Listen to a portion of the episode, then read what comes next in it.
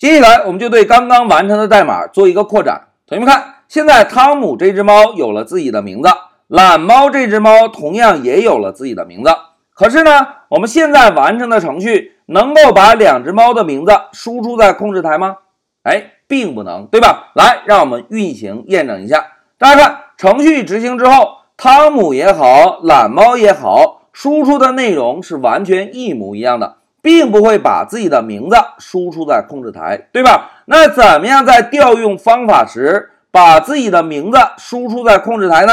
哎，这就涉及到我们这一小节的重点了。同学们，在这一小节中啊，老师要重点给大家介绍一下，在类的内部封装的方法。第一个参数 self，哎，同学们回顾一下，之前老师提到过，在外部我们使用变量名点儿的方式，可以调用一个方法。调用方法时，我们并不需要理会 self 这个参数，对吧？那 self 到底记录的是什么内容呢？哎，在这一小节，我们就来揭晓答案。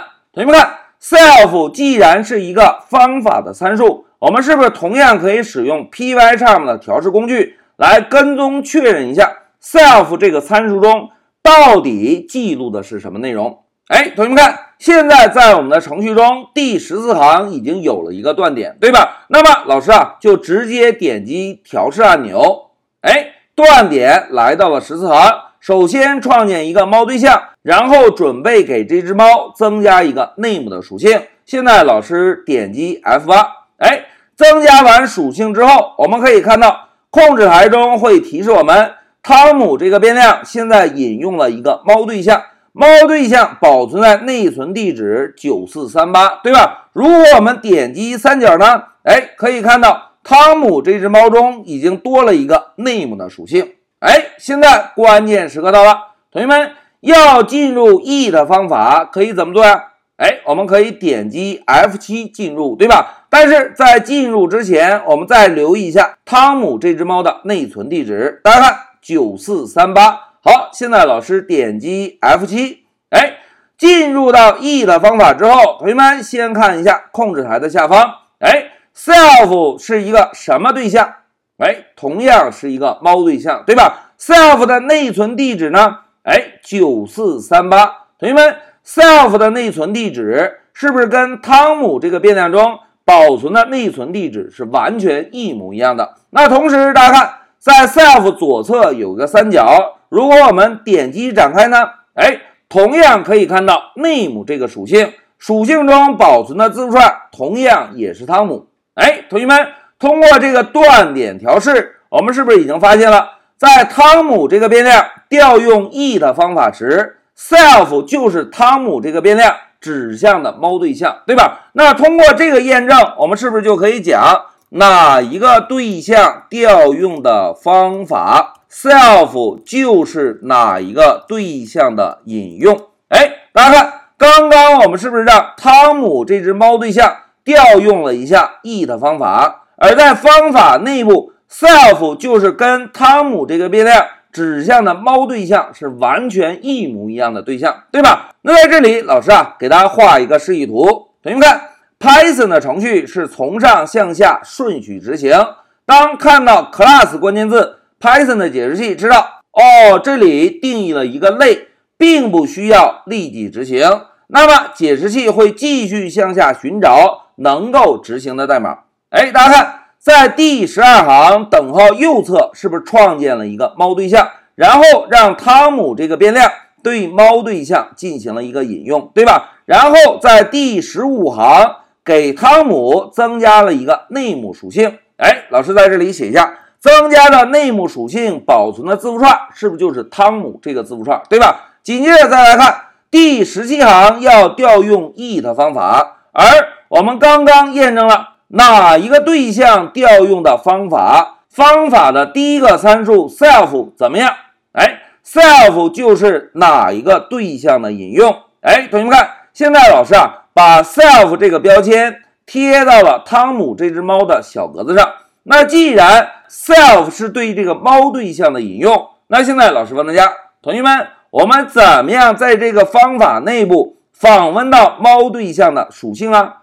哎，同学们都很机智，老师老师点儿点儿，哎，大家看之前我们在设置属性的时候，是不是让一个变量点儿，然后属性名就可以设置属性了，对吧？而在方法内部啊，我们要想访问一个属性，我们呢就可以使用 self 点儿跟上属性名就可以了。来，让我们验证一下。现在老师啊，把小猫两个字删掉，然后替换成百分号 s，然后呢把光标挪动到末尾，增加一个百分号。现在老师啊要写上 self 这个参数点儿，在点儿后面跟上 name 这个属性。哎，代码调整完成。来，我们先运行一下程序，看看现在的执行效果。走，哎，同学们看，控制台输出了汤姆爱吃鱼，大懒猫呢？哎，大懒猫也爱吃鱼。同学们思考一下，为什么大懒猫在调用 eat 方法的时候会输出大懒猫爱吃鱼啊？哎，非常好，哪一个对象调用的方法？self 就是哪一个对象的引用，对吧？现在我们再使用调试工具来验证一下。现在老师点击调试，哎，断点停在了十五行。我们先来 F 八走到十七行。现在准备进入 e 的方法之前，我们先看一下汤姆这个变量。同学们看，地址是二四三八，对吧？现在老师点击 F 七进入，哎，大家看进入之后。现在 self 这个参数记录的是不是就是汤姆这只猫对象，对吧？如果我们现在在控制台打印呢，老师啊，先切换到 console 来，点击 F7，哎，大家看控制台是不是打印输出了汤姆爱吃鱼，对吧？现在再让我们回到 debug，老师呢用 F8 继续向下执行，哎，二十三行要创建一个懒猫的对象，现在点击 F8，创建完成之后。二十五行是不是给懒猫对象增加属性，对吧？现在老师再点击，哎，增加了一个大懒猫的属性之后，紧接着要调用 e 的方法，我们呢就仍然使用 F7 单步进入。现在老师点击，哎，进入之后，大家看，现在 self 这个参数记录的是谁？我们点击三角，大家看，现在 self 这个参数是不是就记录的是大懒猫这个对象？哎，同学们再看一下这句话，哪一个对象调用的方法，self 就是哪一个对象的引用。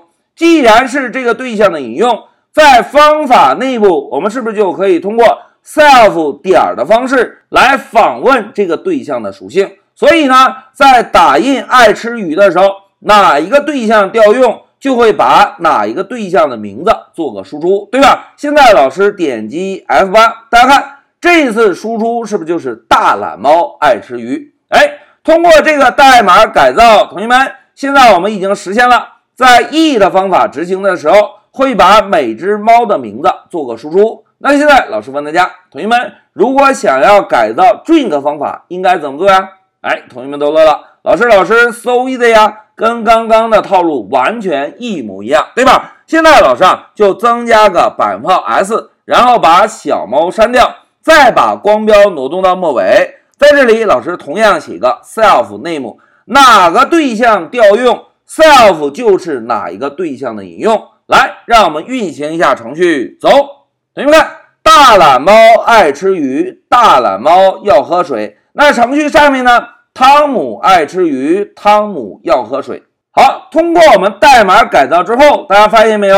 现在我们猫类中 eat 方法也好。drink 方法也好，都能够使用 self 点儿把对象的属性输出了，对吧？那现在让我们回到笔记，同学们，在这一小节中啊，我们呢就使用 self 在方法内部把每只猫的名字做了一个输出。在这一小节中，我们演练的重点啊，就是让同学们理解一下，在类封装的方法内部，第一个参数表示的是什么含义？哎，哪一个对象调用的方法？方法内部的 self 就是哪一个对象的引用，对吧？在方法内部，我们可以使用 self 点来访问到对象的属性。当然，我们也可以使用 self 的点儿来调用这个对象的其他方法。不过呢，关于方法的调用，我们稍后给大家演练。但是同学们先有一个印象哦，在方法内部，我们要访问对象的属性，就使用 self 点儿。要调用对象的方法，同样也使用 self 的点儿。哎，同学们回顾一下，之前老师提到过，在调用方法的时候，我们需要传递 self 参数吗？哎，并不需要。但是在定义方法时，第一个参数必须是什么？